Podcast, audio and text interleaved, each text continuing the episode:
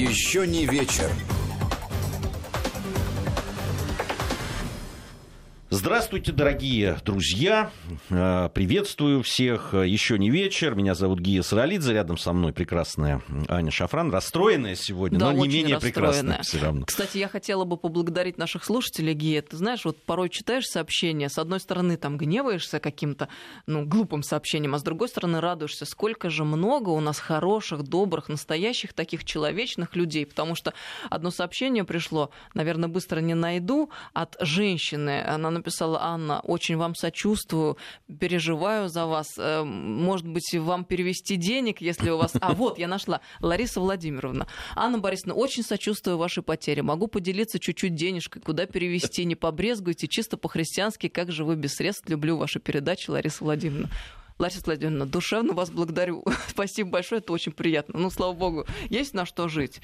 Э, Это не отменяет чудовищности происходящего не только со мной, а в принципе. Ведь это большая проблема, и ее надо решать, с которой сталкивались очень многие. Вот Гей Саралидзе пришел и рассказал, что у него та же самая история произошла. Да, была такая ситуация, к сожалению. Очень... На самом деле это очень неприятно. Ощущение, что тебе вот залезли в карман, вот так вот абсолютно нагло, беспардонно там вытащили эти деньги. И люди, которые, по идее, должны, ну, собственно, да, банк для чего нужен? Для того, чтобы сохранять деньги. Ведь... О том и речь. Да. Золотые слова, Гея, ты сейчас как это... А звучит, ты знаешь, как-то даже удивительно в наше непростое время напишешь. Э, Да, э, действительно. И, ну, как минимум, сочувствие и э, да, какую-то заинтересованность в том, чтобы вернуть эти деньги, каким-то образом э, содействовать этому. Но, к сожалению, вот это не часто мы Нет, от встречаем. банка мы вообще никакой такой заинтересованности не видим, не слышим, не чувствуем. Все, что говорится, конечно, вежливым тоном, а, но сводится к следующим словам. Мы проанализируем, сделаем выводы, ничего не обещаем, вам сообщим. Скажите, мне легче от того, что вы там внутри себя что-то проанализируете и какие-то там сделаете выводы. Вы, получается, проанализируете за мой счет, то есть я заплачу за то, что вы у себя в очередной раз что-то проанализируете. Может, вы сначала вернете мне мои деньги? Это мои деньги, которые лежали у вас в банке. И ваша задача была их сохранить. И я их потеряла. И вы еще после этого будете рассказывать про электронные деньги, я в очередной раз это повторю. Я не хочу об этом слышать. Я хочу, чтобы мои деньги были моими деньгами. И тут, кстати, вообще огромный пласт проблем открывается. Слушай, а вот эти лимиты на списание, когда не больше 50 тысяч, не больше еще какой-то суммы, это почему? Это мои деньги или чьи? На переводы ты Или- имеешь в виду, да? Нет, на А. снятие с А, банкоматов. на снятие. Или переводы с комиссии. Это мои деньги или чьи? Ну давайте разберемся. Вообще-то это очень серьезные и такие фундаментальные гуманитарные вопросы, которые тоже надо Они, решать. они не только гуманитарные, они, кстати, финансовые тоже. Финансовые, Ну, конечно. Потому что, да, то, те люди, которые зарабатывают эти деньги, которые платят налоги, на- напомню, да, потом платят и в том числе и за обслуживание, за какие-то другие банковские операции, там, и, и вот, э, ну, как минимум, должны рассчитывать и могут рассчитывать на то, что банк будет лояльным к своим клиентам, и вот уж как минимум в сохранении их э, средств, да, финансовых, и в том числе э, возможностью ими распоряжаться. да. Это вот так. Извините, последний. Когда мне говорят в такой ситуации, пишите заявление, идите в полицию, идите в полицию, пишите заявление. Но это абсолютно тождественно предложению пройти лесом. Мы понимаем, да? Вот такое отношение рождает встречное отношение. Спасибо, такие услуги мне не нужны. Я, конечно же, предложу все усилия, чтобы в дальнейшем такими услугами такого банка не пользоваться. Если вы не постараетесь как-то решить вопрос и вернуть мне мои деньги. А, Сегодня, э, вот буквально да, где-то пару часов назад пошли молнии по поводу э, законопроекта, который внесен в Госдуму сенаторами. Кстати, я напомню, что есть э, э, еще один законопроект, э, который тоже касается детства, органов опеки и так далее. Но вот э, сейчас это второй такой законопроект. Не знаю, как они между собой там будут сейчас. Я еще не имел возможности увидеть полностью этот законопроект, тем более изучить его.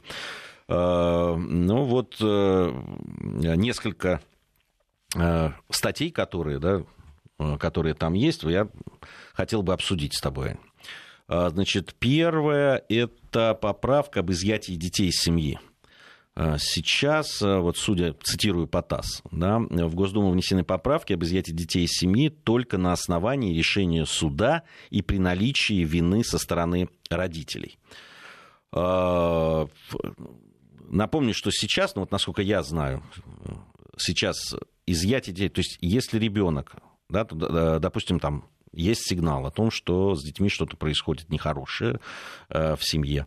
Э, приходит полиция, э, органы опеки, органы соцзащиты и так далее. И они определяют, если они там составляют некий акт там, об изъятии детей временно, и по, по нынешнему законодательству через неделю эти органы должны выйти в суд, и суд должен решить, забирать детей, решать э, там родительских прав или как-то ограничивать их или нет. Как я понимаю, вот из того, что сейчас написано, э, что сейчас для того, чтобы в любом случае изъять даже временно ребенка из семьи, нужно, э, это можно сделать только на основании решения суда. Я скажу тебе честно, я не очень понимаю, как это будет работать практически. Но вот условно, там, приходит, вызвали полицию, там, детей избивают или не кормят, они в ужасном положении. Ну, мы видели такие да. Да, ситуации. Там. Что происходит дальше? Полиция пришла. Изымать, у них решения суда нет. Они, значит, э, погрозили пальцем там, этим горе-родителям или кто кому-то там, может быть, это там, опекуны там, или еще кто-то. И ушли. Так получается. И все продолжилось в том и, же духе. И, и, и то, то есть оставили детей там, пошли в суд, а когда суд примет это, а когда это решение будет суда, сколько дней пройдет? Я правда пока, я, правда вот не, не очень понимаю, как практически это будет. Э, э, если это имеется в виду, то я, так, я честно говоря, против. Ну, потому что если э, правоохранительные органы видят, что ребенок находится в опасности, ну, просто его жизнь, здоровье подвергается опасности, там, не знаю, невменяемые родители, ну просто пьяные, наркоманы, не знаю, под воздействием наркотиков. Мы оставляем ребенка там и уходим и ждем решения суда. Я, я правда, я вот не понимаю. Я с тобой здесь совершенно солидарна и согласна. Я когда увидела вот э, это положение, э, я задумалась, потому что у нас вот какое-то очень разнонаправленное движение идет. Ты заметил? И это вот длится последние полгода довольно в усиленном режиме. С одной стороны, мы декларируем традиционные ценности, семью, заботу о детях, что дополнительно прописывается поправками в Конституцию, а с другой стороны, какие-то ну, странные, честно говоря, предложения, а вообще-то из уст они звучат людей, которых мы привыкли считать э, поборниками семейных ценностей и так далее. Это вот как? Я не очень понимаю. У меня не сопоставляются в голове две вот эти Нет, вот вещи. Здесь, понимаешь как, ведь э, очень многие предложения подобного рода делаются из э, желания оградить семью от вмешательства в ее дела. Понимаю. Да? Это, это, э, это, ну, то есть декларируется, что да, чем меньше в семью лезут, да, чем меньше вмешиваются в ее дела, тем лучше. Понимаю. Но это когда мы говорим о какой семье? О нормальной семье, где конструктивные отношения, основанные на любви, симпатиях, привязанности и так далее и тому подобное. Но мы понимаем, что такие семьи, ну, не всегда именно такие семьи встречаются, скажем. Ну вот э, еще одна поправка. А, в Семейный кодекс и ряд законов российской прямо запрещают вхождение органов опеки в жилье без согласия жильцов. Ну, допустим, органов опеки, да, хорошо. Вот они им запрещают. То есть они должны э, уведомить, получить разрешение и так далее. Хорошо, такая ситуация. Органы опеки в том числе должны контролировать э, семьи, которые взяли детей в опеку не усыновили или удочерили, да, а взяли под опеку. Вот они э, являются опекунами. Ну, там из э, социально-реабилитационного центра или из дома малютки, неважно. То есть э, есть такая форма. Да, не усыновление, а опека. Они за это получают деньги от государства там, и так далее на содержание детей. Вот, а, значит, ребенок в этой семье находится. Мы как должны контролировать, как относятся к этому ребенку в этой семье? Ну, какими способами? Ну вот есть вот опека, может приходить. На самом деле, насколько я знаю, сейчас тоже есть уведомление, прежде чем прийти в такую семью и так далее. То есть ты получаешь э, разрешение или вы договариваетесь о времени, и туда приходят. А если с ребенком что-то случится в такой семье, э, мы что будем говорить? Помнишь, когда если там были ужасные случаи, когда опекуны там, по отношению к этим детям, которых брали в опеку, вели себя просто ну, бесчеловечно. Что все кричали? Где была опека? Все говорили. Конечно, именно так, так и происходит. Так секундочку. Так вы же хотите, чтобы они контролировали или чтобы они не заходили тогда? Ну вы определитесь. А как еще раз предлагается вот Предлагается нынешними... запретить вхождение органов опеки в жилье без согласия жильцов. Жилье без согласия. Ну, конечно, а кто же из жильцов согласится впустить к себе домой кого-то из опеки, если вдруг у них какое-то там нехорошее дело происходит? Да. Является ли э, такой рычаг опеки да, по отношению к опекунам иногда избыточным, когда они ходят, там, э, вмешиваются, это безусловно. Конечно, безусловно. Да. Это что значит? Это значит, что нам надо пересматривать вообще всю систему опеки и э, того, как должны взаимодействовать семьи, э, которые берут детей под опеку и э, там усыновляют и так далее. Ну, просто вот нельзя латать все время, понимаете? Нельзя. Э, есть современные какие-то вызовы, есть э, меняющаяся ситуация, и есть цели. У нас, мы что во главу угла ставим? Спокойное там, житье-бытие семьи опекунов, а, здоровье, безопасность детей. Что он во главу угла-то ставится, вот когда мы э, устраиваем жизнь этих детей? Ну, вообще-то у нас есть ответ на этот вопрос, и я еще раз вернусь к поправкам в Конституцию, которые да. декларируют э, э, детей как главную ценность нашей страны, необходимость заботиться и обеспечивать всем необходимым образование. По, по, поэтому тогда нужно разрабатывать систему, э, которая э, позволит действительно эффективно и, с одной стороны, контролировать да, там, э, то, как проживают дети, что у них происходит в жизни и так далее, как к ним относятся. Мы должны это знать. Понимаешь, дело в том, что э, все-таки я бы раз, э, разделял вот, усыновление и опека – Потому что когда люди усыновляют, во-первых, они проходят довольно серьезные да, там, э, испытания. У нас усыновить ребенка это не так просто. И иногда это избыточное и действительно какие-то э, вот эти препоны, которые вызывают изумление. Но они это проходят. И это решение людей взять э, ребенка и усыновить то есть он абсолютно да, становится вот родители и э, ребенок, который становится им родным. И, соответственно, там э, это и обставлено. Да? И есть опекунство. Когда люди, которые считают возможным, за вознаграждение, государство платит у нас сейчас да, доплачивают, причем если это дети э, с какими-то там болезнями, да, с какими-то э, в, в, ну, по здоровью какими-то показателями, то это, э, соответственно, это тоже финансово семье компенсируется. То есть они берут, они фактически заключают некий договор с государством. Государство говорит, мы хотим, чтобы наши дети жили в семье, чтобы у них был дом, чтобы у них были родные люди. Мы готовы вам, если вы готовы это взять на себя этот труд благородный, мы готовы вам помогать финансово. Но тогда здесь есть и обязательства перед государством, исполнять свои обязательства, которые вы взяли по отношению к ребенку, честно и до конца, понимаешь? И государство имеет право в данном случае спросить, а, собственно, а что вы сделали для этого ребенка? Как вы его воспитываете?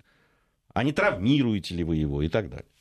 Ну вот смотри, нам, естественно, там много сообщений присылают, э, несколько, ну, по крайней мере, два хочется зачитать в этом контексте. А в законопроекте номер 986-679-7 суд по, вот написал, отобранию ребенка, это не по-русски, Ну, короче отобрание, говоря, суд... есть такой термин, действительно. Да, есть да. такой термин. Да. А, значит, суд по отобранию хорошо ребенка будет происходить в течение 24 часов, а лишение родительских прав в течение недели. Какой родитель успеет подготовиться к защите в течение суток? И, конечно, суды будут перестраховываться и отбирать детей. А это очень правильное замечание. Из Санкт-Петербурга, да, оно, по-моему, пришло. Это очень правильное замечание. Дело в том, что даже сейчас когда вот те органы, которые там изымают ребенка, да, там, э, в, в какой-то момент, э, вот действительно находится там ребенок не кормленный, не знаю, в неадекватном состоянии родителей. Вот его забрали. Через неделю органы опеки обязаны выйти в суд. Не более, чем через 7 дней. Через неделю они обязаны выйти в суд по, э, значит, и, принять, и суд должен принять решение, лишать прав или нет. Понимаешь? Но за неделю успеет вот родители, там, э, семья каким-то образом перестроиться и доказать, что они, на самом деле это была случайность. Они любят своих детей, они хотят, чтобы они с ними жили. Ну, практически миссия невыполнима. В том-то и дело. Ну, значит, это неправильная мера. А если про 24 часа, там, я просто вот, ну, не знаю, в этом законе э, это так прописывается, ну, и что мы будем иметь? Если в течение 24 часов. А хорошо, даже 20... Я не верю в это. Потому что иногда э, вызовы бывают ночью. Очень часто это происходит. И ночью выходят это. Это как минимум, значит, на остаток ночи вы все равно должны ребенка оставить в этой семье, пока нет у вас решения суда. Ну, не работают у нас круглосуточно суды. Не работают, ну, насколько я знаю. Может быть, я чего-то не знаю. Нет, не работают, Гия. Ну, а опека причем, если ребенку угрожает опасность? Да, э, опека ни при чем. Действительно, там полиция, но полиция тоже не может принимать, э, э, то есть вот сейчас полицейские у нас не имеют права. Опять-таки, это э, то, что мне рассказывали люди, которые занимаются этим прямым.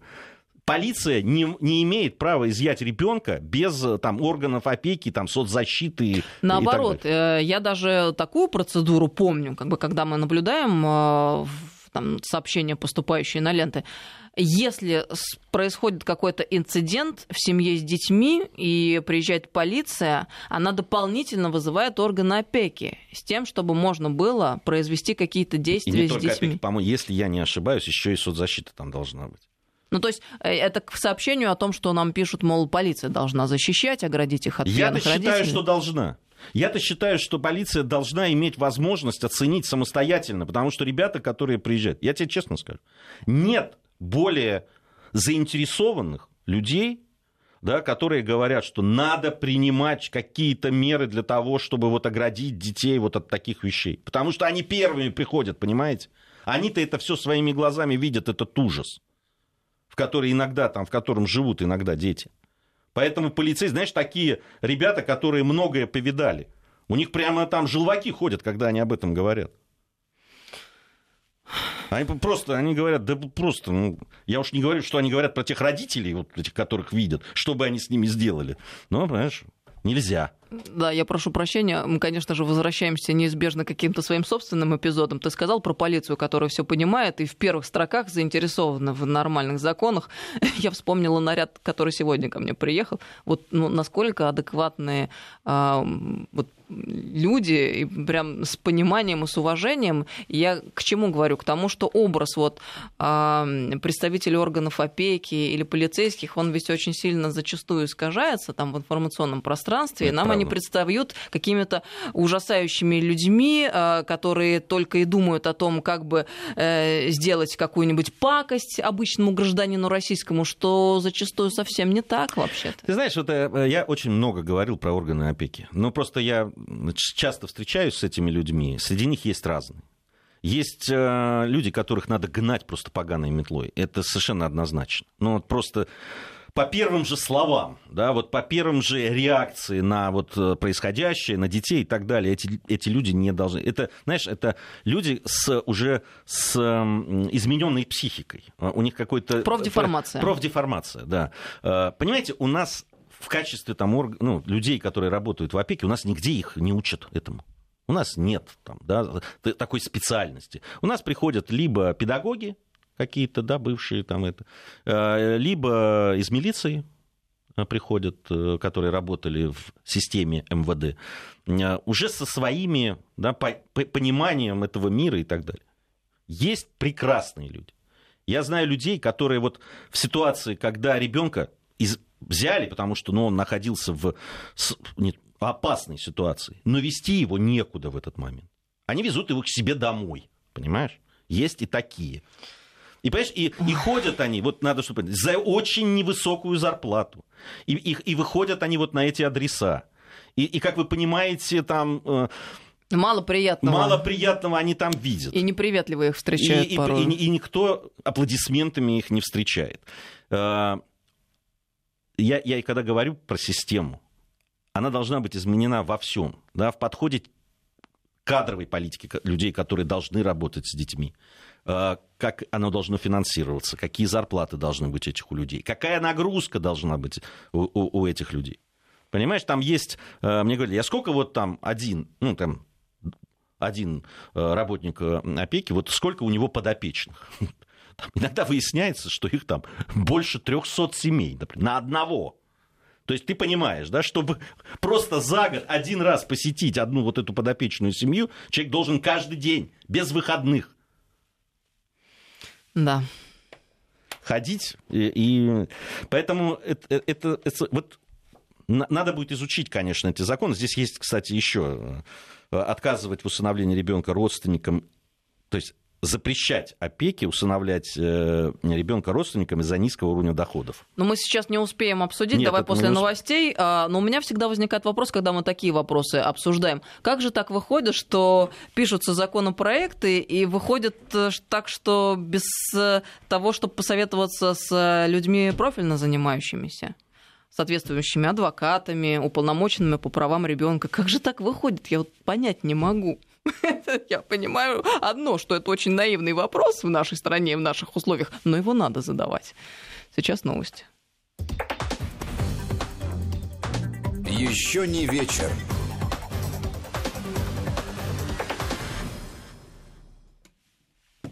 Здравствуйте, друзья. Мы продолжаем нашу программу. Гея Сараледзе, Анна Шафран, Владимир Аверин в отпуске на этой неделе, поэтому мы в таком составе. Да, мне нравится этот состав. Аналогично. А, нам очень много пишут, что э, почему вы не обсуждаете эти вопросы с профессиональными юристами. Объясню. Э, дело в том, что формат нашей программы как раз такой, э, где мы задаем те вопросы, которые нам приходят просто как людям и журналистам. Мы ведь не я не собираюсь подвергать да, там, юридической оценке те законопроекты, о которых, тот законопроект, о котором мы говорим. Я задаю те вопросы, которые, на мой взгляд, а, а, абсолютно ну, логичны вот в этой ситуации. Тем более, как человеку, который довелось сталкиваться вот с теми ситуациями, о которых идет речь. Да, и как человеку, который довольно часто с этим сталкивается и с людьми, сталкивается, которые в этой области работают. И э, согласитесь, что те вопросы, которые мы сами поднимаем, ну вот они имеют право да, жить. И даже те вот мне там э, прислали ссылку о том, что вот здесь все разъяснено. Я зашел по этой ссылке и не увидел там разъяснений, если честно. Потому что, да, разъяснений много. Но я ведь к чему это все говорю? Я понимаю, чем вызваны да, и законопроекты, которые сейчас прямо один за другим принимаются именно в этой области – Потому что детство у нас приоритет, об этом и президент говорит. У нас, кстати, многие не знают, у нас сейчас десятилетие детства идет вовсю, между прочим, который э, президент в свое время а, провозгласил. У нас действительно принимаются очень много мер там, финансовой поддержки семьям. И во время э, эпидемии да, э, делалось это. И продолжает делаться. И, и то, о чем Аня уже сказала по поводу поправок в Конституцию, где как раз детству и детям, и семье посвящено очень много. Но когда мы говорим об этом, есть вопросы, а почему нам все-таки не выстроить новую, хорошую, а, отвечающую современности и нашим тем вызовам, которые есть, новую систему? Почему не задуматься над тем, чтобы не вот каждый раз, э, да, вот, а вот этот закон э, э, здесь вот вроде он закрывает эту проблему, но тут же открывает три новых. Я вот об этом. Задаться вот этими вопросами. Мне кажется, это важно поддерживаю, потому что сейчас эта тема, она ведь абсолютно в первых строках и на первом плане. Если вспомнить э, недавний законопроект другой о домашнем насилии, мне кажется, вот э, мы поняли сейчас важность и серьезность проблемы, поняли, что а, надо обращать внимание и проблемы решать, но вопрос того, каким образом мы хотим это сделать и каким путем мы собираемся идти. И здесь очень важно с водой же не выплюснуть ребенка, потому что мы понимаем, что под соусом благих начинаний можно натворить всяких э, нехороших вещей. И да. вообще благими намерениями выслана дорога в ад. Так тоже часто случается. Бывает и так, да. Ну вот э, один, еще, одна еще из внесенных в Думу э, да, пакет законопроектов запрещает опеки отказывать в усыновлении ребенка родственникам из-за низкого уровня доходов. Гея, да. небольшое лирическое отступление, ну, на самом деле не лирическое даже отступление. Вот сейчас э, поступила а, новость о том, что крупный пожар в районе Котельников пылает здание местного ДК, местные э, слышали взрывы. По словам очевидцев, возможно, причиной стал удар молнии. На место едет МЧС. Друзья, если действительно вы видите, наблюдаете тот самый пожар, пожалуйста, пишите нам на смс-портал плюс 7 903 176 363, это точнее WhatsApp и Viber, плюс 7 903 176 363, или на смс-портал 5533, короткий номер, со слов «Вести» начинайте сообщение. В Телеграме об этом написано, пока подтверждений никаких нет.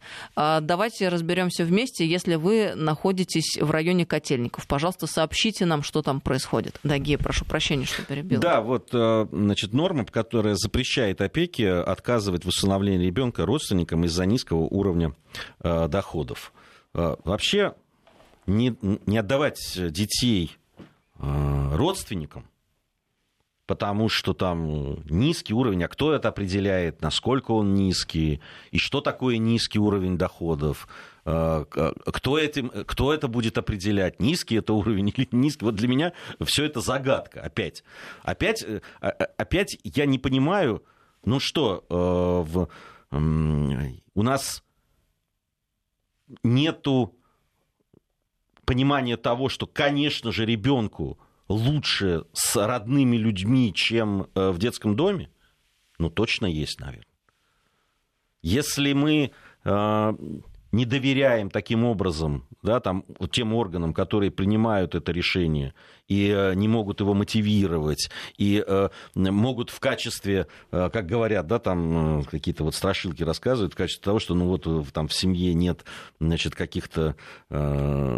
Э, была там, не знаю, там про апельсины вот все время рассказывают. Тут не было апельсинов, поэтому забрали детей. Я, я, я в эти э, россказни не верю, скажу честно. Вот, просто зная систему. Но, конечно, лучше с, э, конечно, детям лучше с родственниками, если там есть тем более какие-то родственные привязанности и так далее.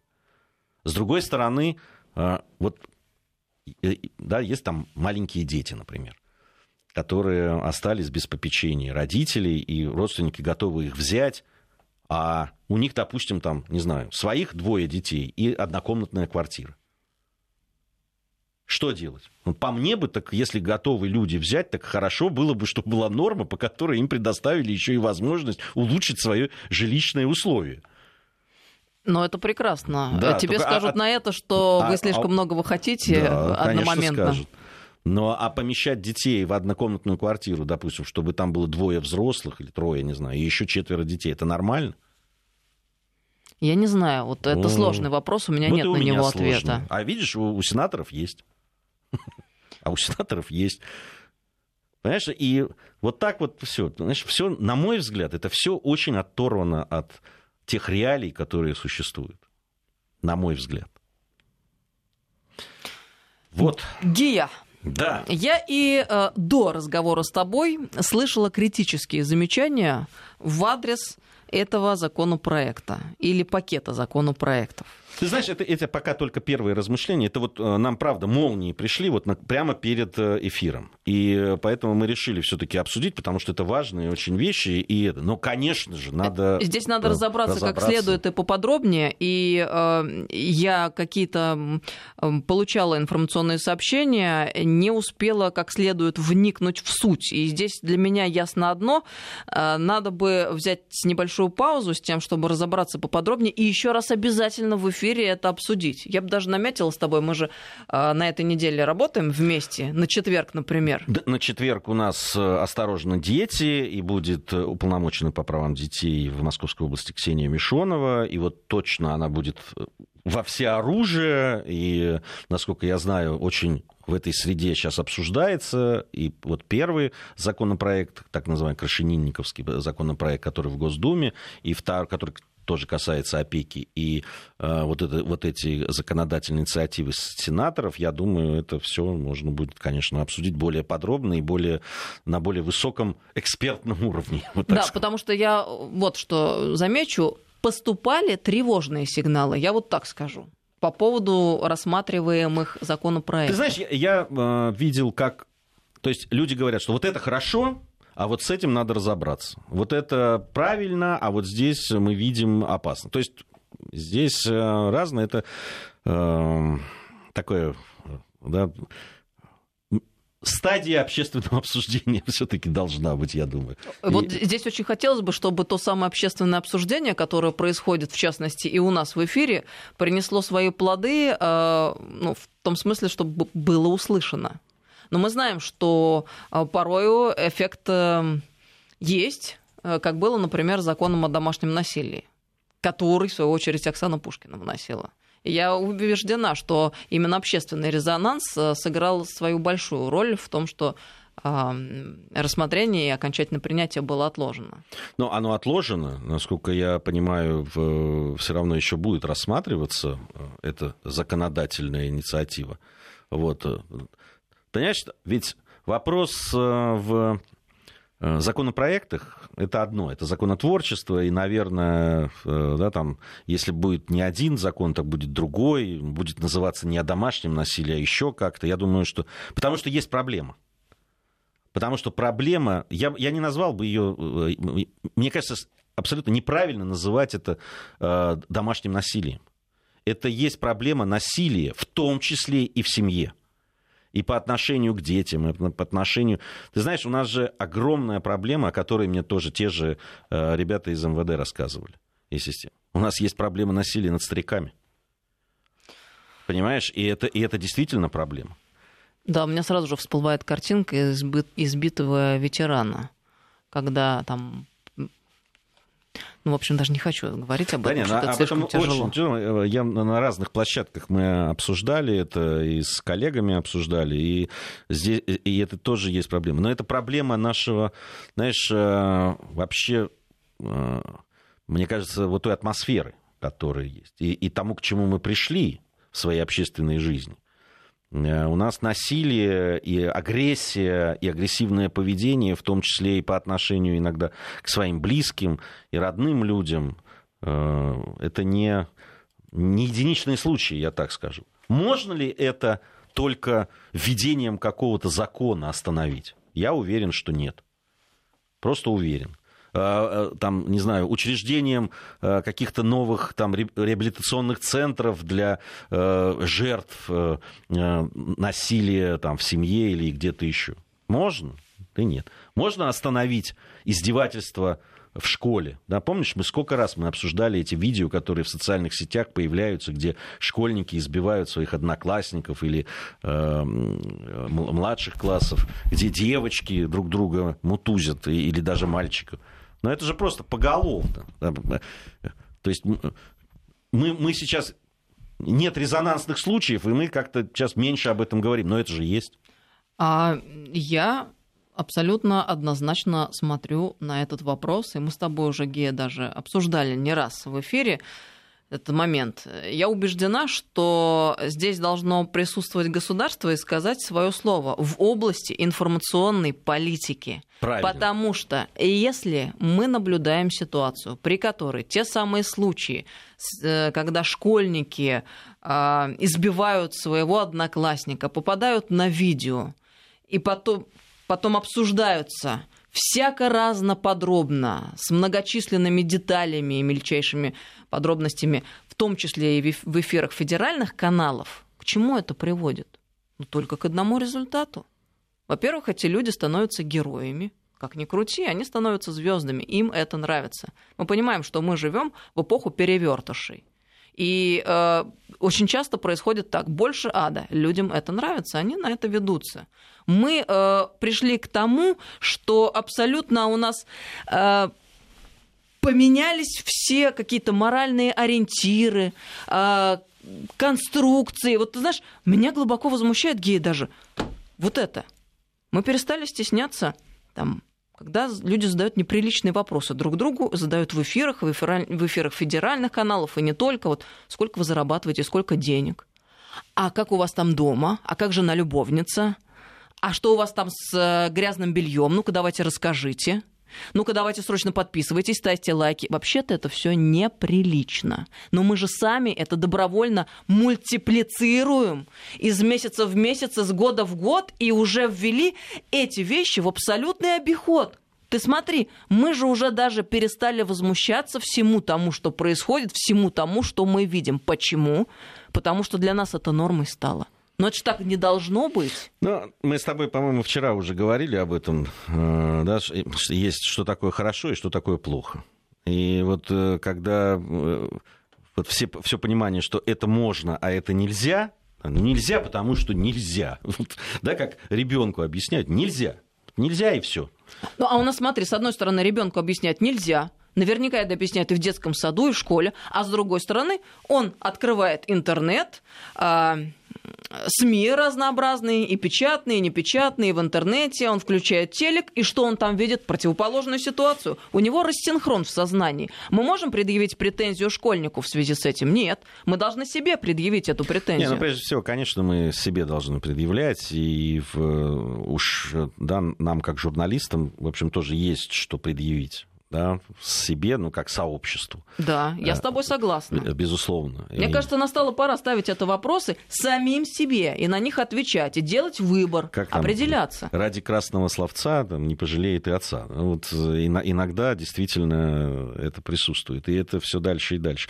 Но вот это вот вопрос, да, что можно, нельзя, хорошо, плохо, да, вот этот э, выбор и так далее. Все ли можно для достижения там, каких-то... Там... Но нельзя же на самотек, согласись, пускать такие вещи. Государство должно определять, оно должно формировать образ э, там, героя, э, человека, на которого стоит равняться. Государство должно воспитывать э, э, там какие-то правильные идеалы оно должно показывать в том числе и посредством кинематографа, потому что, как ни крутись, все равно это очень мощный инструмент воспитательный.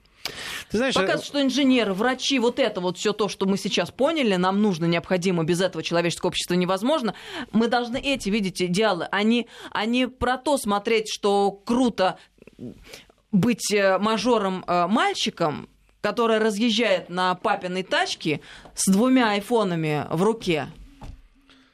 Согласен. Когда он не приложил знаешь, никаких усилий я, к этому. Я хочу тебе вот рассказать. Я в пятницу э, был в Рузе, там, где произошло э, э, прорыв дамбы, да, и снесло несколько домов, многие повреждены, там встречался с людьми, разговаривал с теми, кто пострадал и так далее. Ты знаешь, я вот хочу какие-то хорошие вещи, а то у нас сегодня мы все Э, э, как-то негативе. Э, ты знаешь, вот, что мне очень понравилось? Во-первых, то, что люди очень, ты знаешь, объединены. Вот они помогают друг другу. У всех, у кого больше, у кого меньше, да, все пострадали.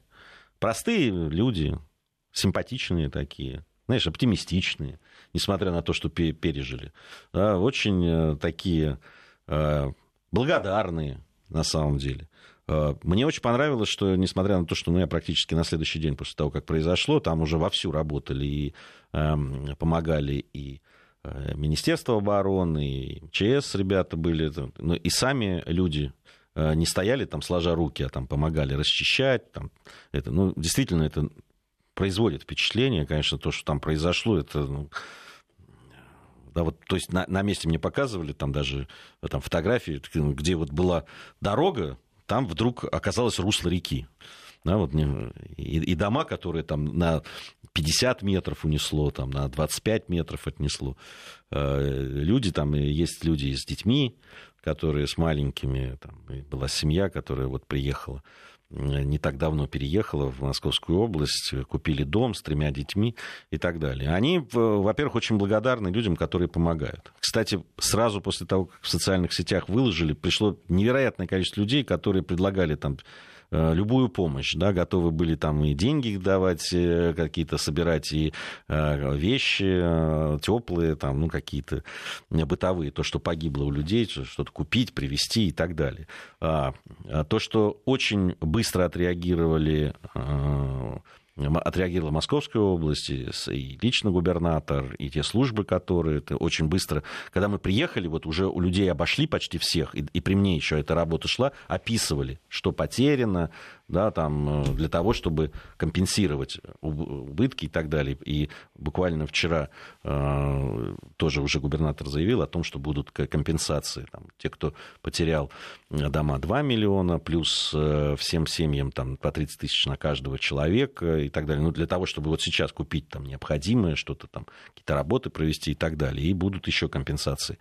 Вот. Э, и, конечно, людям приятно, что их не оставили в беде. Причем как власти, да, так и э, те органы, которые должны этим заниматься. Но другой вопрос, из-за чего это произошло. Это вот пока еще будет разбираться, да, там, правоохранительные органы, кто виноват в том, что произошло, чья вина и так далее. Но то, что людям стали оперативно помогать, людей не бросили, людей, люди чувствуют, да, вот эту э, чувствуют эту помощь, причем зримо.